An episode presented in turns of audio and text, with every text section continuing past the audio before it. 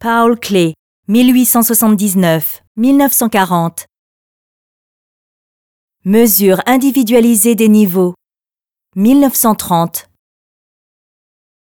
Bien qu'il n'ait été réalisé qu'en 1930, le tableau Mesure individualisée des niveaux présente au niveau de sa construction formelle un rapport direct avec les aquarelles égyptiennes.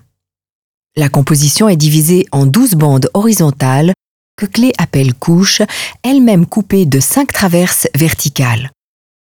À chaque étape, les couches se divisent ou s'assemblent. Le rythme du dédoublement des couches s'amorce depuis le bord droit du tableau. Il ne s'agit pas ici d'une aquarelle, mais d'une peinture à la colle, ce qui rapproche cette œuvre des tableaux à carré. Une teinte complètement autonome vient rompre la répétition régulière du triple accord de couleurs. Le centre est dominé par un rectangle rouge et maintenu en équilibre par différentes bandes de couleurs.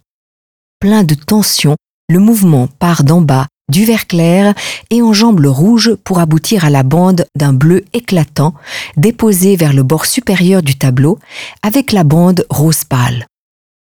Entre deux, des étagements sombres et clairs jouent les intermédiaires. Ainsi, en dépit de la force des contrastes, l'impression qui en résulte est celle d'un mouvement de couleurs harmonieux et clos sur lui-même.